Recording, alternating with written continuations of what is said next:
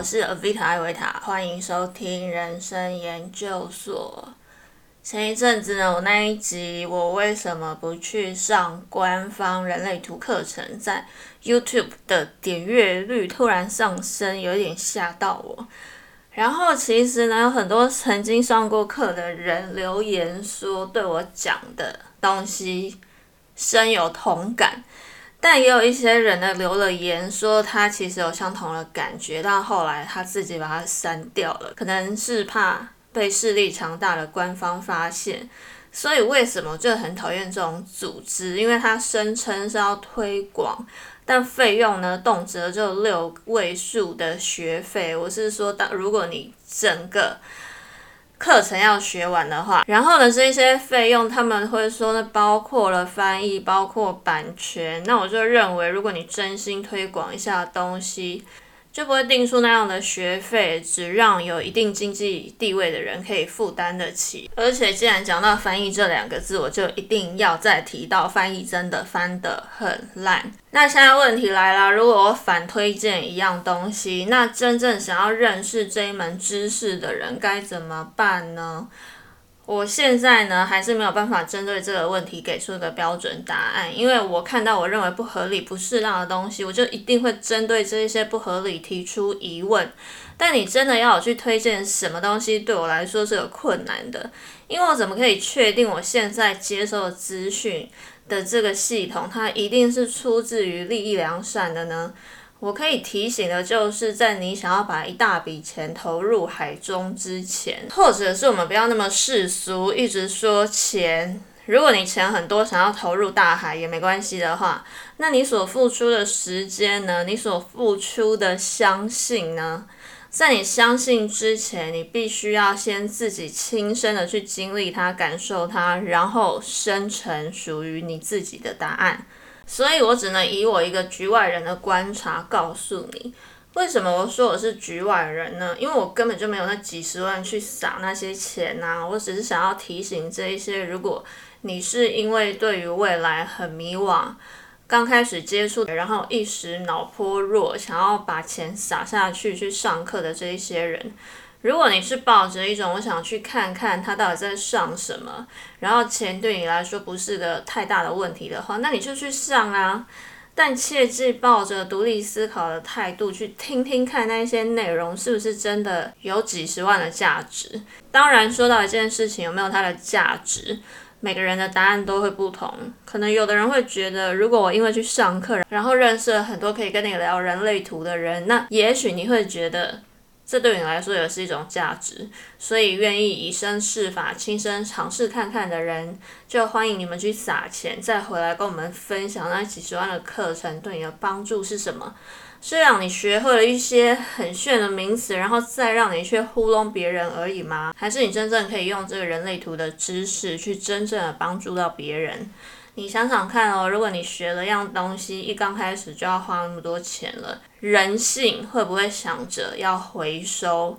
你会不会想着有一天，那我学会了，我也要把我曾经付出的全部都赚回来？我不能说每个人都是这么想，但我相信一定有人是这么想的。那如果你是跟我一样没有本钱撒那几十万的，我想要跟你们说的就是，你真的不用因为没有办法把钱撒在大海里而感到可惜，因为你真的没有错过太多，有其他更好的资源，有其他的管道可以接触到人类图的系统。那我自己是认为呢，没有什么知识是你需要花个几十万的东西去学的，或者就算你花了几十万或是更多，也不一定可以学得会。因为人真的要学到，是要亲身的去体验、去体悟。那凭借的是来自自身对于世界的观察与体验。那这些呢，当然也只是我的个人看法而已。举个例子，在人类图更深层的知识里，有个叫四箭头的系统，可以看你适合怎么饮食，适合怎么样的环境。那我听了四箭头的相关知识之后呢，我对它的体悟就是。无论你是什么身份，无论你是爸爸妈妈，或者是你是小孩、老师、学生，真的不要以为你好之名强迫别人吃东西，或可能不只是吃东西，扩大一点来说，就是不要把你自己认为好的行为强迫别人一定就要接受。这个别人可能在你眼中不是别人，是你的亲人，是你的小孩，是你的爸妈或兄弟姐妹，或任何一个你觉得可以直言不讳的朋友。因为每一个人天生的设计本来就都不同。这个世界上就是有人天生需要多喝水，有些人真的就是不需要那么多水，有些人就是适合在晚上活动，所以就不要逼每个人都要早睡早起。有些人就是适合安静的吃饭，所以不要把家族的社交行为逼每个人都一定要参加，这会造成有些人的消化不良。这就是我了解完四箭头最大的感想。所以你一定要知道一个人他在人类图的说法里是属于哪一类型的人，你才可以说服自己不去强迫他认同你的观点吗？我小时候呢，就有一个长辈，不知道那一天哪里不对劲，硬要逼我吃红萝卜。然后呢，我一边哭一边强迫自己吃下去的结果，就是没过多久，那被我强迫吞下的红萝卜呢，以原形食物的状态直接排泄出来。我的身体就是拒绝消化红萝卜啊！那大人用自己既定的想法，觉得怎么样就一定是对你的身体好，其实是完全不尊重小孩的身体，完全不尊重这个小孩他的个人感受。一个被逼着吃下肚的东西，绝对不会是营养，而是毒素。那怎么可能会对身体有帮助呢？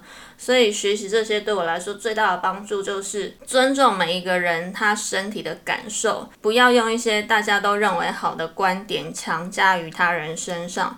就算那个人是小孩，他也有属于自己该被尊重的感受。或是如果你知道了自己四箭头饮食，那这个人类图的四箭头告诉你说你是适合在晚上吃东西，适合晚上不睡觉的人。那原本你早睡早起，身体也蛮好的，你自己感觉也是早睡早起，精神比较好，或是。以人类图的说法是，你已经被制约成你原本适合晚上活动，但你制约成早睡早起比较习惯。那难道就因为人类图说你适合晚上活动，你就要辞掉现在的工作，改去上夜班，然后把你原本已经适应的还不错的作息再整个调过来吗？我认为如果是这样的话呢，那其实也算是一种走火入魔。我一直以来的心态就是，有机会的话，我愿意去实验看看。无论你学到的是什么，亲身试验的人呢，比只会空口说白话的人来的有说服力多了。保持开放的心态的意思是，不要听到第一次听到的东西就立刻视为无稽之谈，但也不用一听到就立刻百分之百的全盘接受。你亲身试验过之后呢？就会得出属于你自己的结论，但是到这里会不会又有人断章取义说，那我几十万还没撒下去，我怎么知道值不值得？有一些事情呢，我认为是可以先用尝试过滤一下。例如说，如果有神棍跟你说你要脱衣服跟你双休这种荒谬的事情，就真的可以不用以身试法了。所以拥有尝试呢，之于一般人来说，还是一件重要的事情。而我评判事情的标准就是，你做一件事情呢，是不是出自于良善的目的？这一直以来就是我的处事准则，也是我评判任何事情的标准。接下来呢，可以来谈谈我对于宗教的想法。因为我人类图的设计呢，有二十四号闸门，没有六十一号。六十一号呢，是他可能会天生就容易接触这些神秘学。那二十四号反而是。没有那么相信，但会很想要知道，所以会一直吸引六十一号的人对二十四号的人说这一些关于神秘学的事。那我自己发现呢，在我这一段研究的期间，也有很多跟我谈论这一些神秘学的人，真的就是有六十一号的闸门，所以我还蛮容易吸引到别人会想要来跟我说这一些有关宗教或神秘学的东西。那曾经呢，在我人生非常辛苦、非常黑暗的时期呢，有一位在我人生中扮演军师角色的朋友，在人类图里面七号闸门就是军师的角色，刚好对应到我三十一号领导力的这个闸门，所以呢，这边呢可以先离题一下来说三十一号闸门跟七号闸门的对应。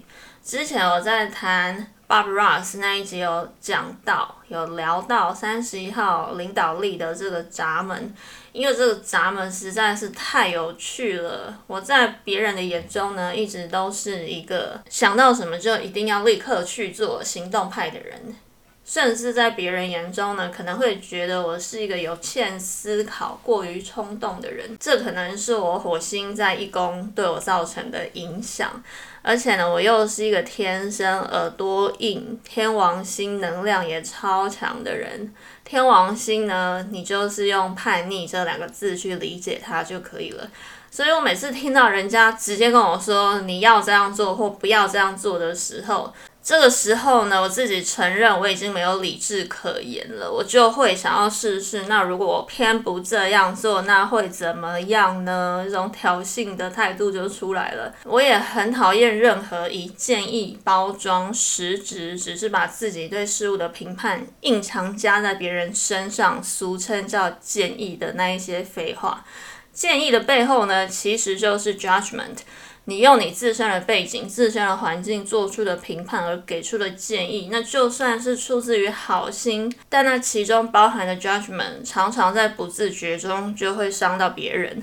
我再举个切身的例子。在台北呢，有很多离乡游子，像我就是一个人在台北工作，今年迈入第十一年了，所以呢，搬家这件事情对我来说已经是家常便饭了。从第一年开始在台北工作，我租的第一个房子一个月只要三千块，而且是套房哦。我的床就跟我的浴室紧紧相连，从当初只有一卡皮箱的我，一直独自打拼到现在。到了后来，我当然认识了很多，大部分是中产阶级的朋友。这些中产阶级的朋友呢，可能一辈子都住在家里，吃妈妈煮的饭，甚至从来没有搬过家。就算有在外面住的经验，也很少有像我这样可能会遇到莫名其妙被房东赶走啦，身上只有几千块，但却必须要找个地方落脚的各种经验。这样背景的人，他们有可能对我做出什么建议呢？他们有可能会出自于好心，以为我只是因为蠢，所以找了一个环境不好的地方。他会用他那中产阶级的生活经验来告诉我说。多花几千块就可以住好一点的地方了，而对这些一辈子从来没有为钱担忧过的人，几千块只是几千块而已。对他们来说呢，可能也真的只是一个出自于好心的建议。但这个好心的建议听在我的耳里就是一句风凉话，一个月只多几千块而已。那我就很想要反问他，那既然只有几千块而已，请问你是要帮我付吗？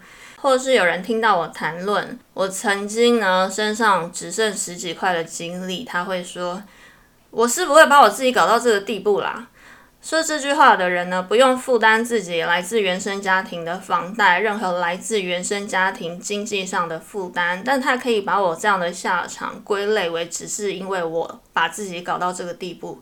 然后想要给你很多财务上的建议，在不了解对方的背景、环境与遭遇下所给出的这种通则式的建议，对我来说都真的就是废话。这种通则式的建议，就像是保险业务员一定会告诉你，任何合约签下去，只要解约就是赔钱，那这不是废话吗？但人生在世，难道你考虑的点只会出自于会不会赔钱而已吗？如果今天你的家人就是需要这笔钱，你就算会赔钱，你也必须要做出解约的决定啊！所谓那些愚蠢的建议，通常只是建立在不去看个别差异的基础上。那些建议在我听起来，真的就是一堆 bullshit。人类图的三十六条通道里面，投射通道就有二十二条。一般简略的说法都说，投射者呢必须要等待邀请。其实不管你是不是投射者，你都有很大的可能有投射通道。所以呢，我个人认为建议这种东西，至于所有人来说都一样，不只是投射者。别人没有寻求你的建议，你最好就是闭嘴。所以我才会认为世人所说的建议，不过就只是把自己的价值观、自己的想法强加在别人身上而已。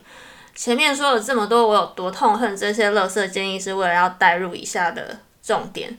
因为即使是耳朵硬如我，总是自己果断下决定的我呢，人生当然还是会有需要的时候。这个时候我就一定会找我认识很久的两位朋友。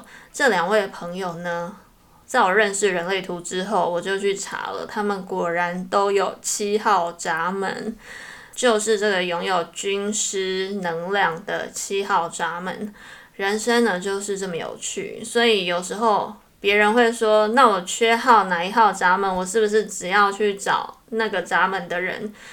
我认为你真的是可以不用着急，因为命运早就安排好给你了，一定会在对的时间让你遇到需要的人事物。你还没有遇到，就表示你现阶段可能还不需要。因为三十一号这个闸门叫领导力嘛，前面也说过了，所以我就好奇的去查了台湾的政治人物是不是都有这个三十一号闸门，或者是我认为有领导能力的人是不是都有这个三十一号闸门。就真的也是吓到我的准，当然我说的这个准包含了我的个人意见，因为我个人觉得毫无领导能力的人就是真的没有三十一号闸门，但是他们也会有这个七号闸门。我认为这个七号闸门呢，如果没有利益良善，真的就很容易成为一个心机重的人。那我身边这两位朋友呢，真的就是我少数认识对人世间发生的事情可以有非常全盘的分析，但又利益良善、真心待人的人。那如果你缺乏了这种利益良善，七号闸门的能量，可能就会被用来谋略一些为了。想要取得自己权利而耍的下流把戏，像我认为某些很爱耍那些下流把戏的政治人物，就真的都有这个七号闸门。想要知道这些政治人物是谁吗？自己去查查看。现在呢，维基百科把名人的生辰八字、出生地都写得非常清楚。时间的话呢，你其实可以用早、中、晚三个时段去查，你就会发现其实变化不一定很大。例如说，我今天想要查这个人有没有七号闸门，可能我从凌晨十二点开始跑到晚上的时间。每个时间内，它都有这个闸门的能量，所以有时候呢，人家会觉得奇怪，为什么你对这些事情可以了解的那么清楚？难道你是 FBI 吗？为什么你连别人的生辰八字都可以找得到？那它其实就是一个公开的资料，只是看你自己有没有去找而已啊。好，刚刚离题了一下，说了投射通道和闸门三十一号接七号的能量展现。那现在说回来呢，我这个。身边七号闸门的朋友，在当时我活得非常黑暗的时期，问我有没有想过要接触宗教呢？他会这么问我，不是因为他想要传教哦，是因为他觉得我遇到的人生困惑不是一般人可以处理的，所以他会觉得我是不是需要寻求一个更大的力量，然后稳定我的心，让我可以有个归属感。从那个时候呢，我开始认真的思考这个问题：我需要一个宗教来让我找到人生意义吗？二十四号闸门就是那么麻烦，他没有办法全盘的接受。他听到了一个新的想法之后呢，他会至少是我，我会用很长的时间去思考这个问题，我没有办法一下子的全盘接受。那那一年呢，正好是我去英国念书那一年。我在我宿舍的洗衣间看到两本圣经，可以让等待洗衣服的人呢顺便读一下圣经。我还把其中一本偷回房间，想说上天应该可以原谅我这么想要读圣经的行为。然后也在那个时候呢，我认识了两个在英国传教的美国人。在那个时候，我会把很多对基督教的疑问跟他们讨论。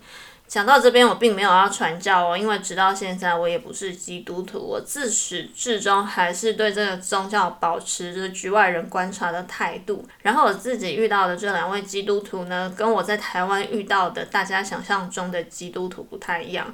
我先说了，是我自己遇到的。不是所有台湾的基督徒都是这样。就我身边的基督徒来说呢，就我在台湾身边遇到的基督徒，都会让我觉得有点过于狂热，就是讲没两句话，他就要感谢上天、感谢神。但我遇到的这两位美国人呢，我观察，因为他们从小就是出生在基督徒的家庭。他们对这件事情本身来说就没有太多的挣扎，太多的思考，就有一点像我们出生一般道教家庭，就会觉得敬鬼神、拿香拜拜。是一件很平常的事情，所以他们反而不会一天到晚把圣经里怎么说神怎么说挂在嘴边，而是很自然而然的在日常生活当中体现神所说的爱。所以我个人关于宗教信仰，我会说还没有任何一派呢可以让我完全的幸福。但我一直以来所相信的，就说属于我自己的个人信仰，我会说就是善这个字，或是其实我认为是爱这个字。但因为因为爱这个字呢，现在太被滥用了，所以我说善良的这个善。所以节目一开始我就说了，一个人是否利益良善，是我评判这世上人事物的标准，也是我唯一信仰的力量。与其一般人常说的好心会有好报，其实呢这一句话呢很难让人相信。更多的时候其实是好心没有好报的。即使是对于我来说，我也会认为当个善良的人要比当个平庸的人辛苦多了。很多时候，如果可以不去看、不去理解这世界的苦痛，我相信我的人生也会跟大部分的人一样，每天追求小小的快乐、小小的幸福，人生也就足够了。保持善良从来就不是一件简单的事。上一集节目我也有谈到，对我来说，真正的喜欢是。即使感觉辛苦，还是想要让你努力去做的事。对我而言，即使善良的人总是比别人的心里多承受了一些，但我相信，即使知道选择善良会比较辛苦，但还是想要当个善良的人。那对我来说才是真正有力量的人，真正勇敢的人。那些常常说现实就是这样啊，所以我不得不当个自私的人的这些人，是我眼中最懦弱的一群人。所以我才会说，善良是种选择，但更是种能力。懦弱的人是没有能力善良的。当我开始做 podcast 的时候呢，其实只是源自于一个很悲伤的原因。因为人类图的喉咙中心没有能量的人，常常觉得别人怎么都没有在听我说话，或者是我要说话常常被打断，没有办法完整的诉说我真正想说的事情。那干脆我自己来讲，我想讲的，有人听没人听都没差。所以现在还在专心听我说话的每一个你，我都深深的抱着感激的心。而这个节目的开始，也让我可以真正的去关注我想要谈论的话题，或针对一些我所关注的机构去做分享。虽然我现在还只拥有小小的力量，像之前三级警戒的时候呢，我就一直关注街上的街友，我觉得他们实在太需要社会多一点的关怀和帮助了。那我也只是帮忙分享了关注这个议题的赞助活动，而当这个活动单位来我的频道留言，谢谢我帮忙分享，就足以让我觉得非常感动。那让我更理解我真正想做的事情是什么，去做一件帮助人的事，那带给我的收获是真正可以触动我灵魂深处的。所以如果可以的话，我会希望。可以一直做下去，可以有更多的机会去帮助需要帮助的人，然后都有自己的期许，也是希望我可以一直保有可以善良的力量。最后呢，我做个总结。很多人呢，是因为在生命感觉彷徨的时候，会接触神秘学。这个时候，可能也会是你心灵最脆弱、最容易被牵着走的时候。那我自己是因为呢，我水瓶座跟天王星的能量太强了，所以在团体中呢，我常常会站在一个观察的位置，既在团体之中，但我又不完全投入其中。我会尽量保持一个适当的距离，让我可以参与，但不完全失去自己。这跟我在我另外一个 podcast 艾维塔的阅读笔记，现在在分享的那一本书《三人心态》里面讲到的一个概念叫 detachment。detachment 就是抽离或是超脱，适度的保留距离是为了看得更清楚。我自己的方式是这样。我会有一段时间呢，非常的全心全意投入，但过一段时间呢，我就会习惯抽离这个全心投入的这个位置，慢慢的拉开距离，再重新的审视看看这个我曾经全心投入的东西，它可以为我或为别人带来怎么样的帮助？我该用怎么样的观点？我应该站得多远？保持开放的心态呢，不代表全盘接受。有时候呢，也可以试试看，适度的保持不一样的距离，这样会让你找到更适当的距离。例如，当初我全心全意的投入在研究塔罗牌的时候呢，我每天都会抽牌，观察牌卡带来的讯息，跟我所想要问的问题之间有着怎么样的连结。突然有一天呢，我发现我自己或者是我身边的人开始有点依赖这一项工具了。我就决定把所有的牌都收起来，试着每天都用自己的频段去做生活中的每一个决定，完全的顺应生活中所有会遇到的事件。这样试验下来，我发现我的生活中根本可以完全不需要牌卡，甚至没有了牌卡，我自己的直觉力反而更强了。所以，当你自己拉开了距离，你不再对某件事情产生依赖。你身边的人呢，也就会戒掉依赖你的习惯。所以在这个过程中呢，你必须要有的是觉察的能力。你可以全心全意的投入，但你也可以随时的抽离，随时拉开距离。大家嘴巴上都说知道要独立思考，但你真正用身体力行去拥有的独立的力量，拉开距离，拥有你自己的评判。我认为那是你在加入任何一个团体之前，尤其是任何有被洗脑可能的团体之前，你应该要先具备的能力。而哪些团体会有洗脑的可能呢？其实我认为任何一个组织、任何一个团体都会有洗脑的可能，因为一个团体之所以能成团，就会有其制度、有其权威、有其要遵守的规定。因此，在你能确定自己能真正的保有自己之前，无论加入什么团体，我认为都应该要三思而后行。今天就跟你分享到这里，希望大家都能看清楚自己，保有真正的自己。人生研究所，下次再与你研究人生。祝福大家。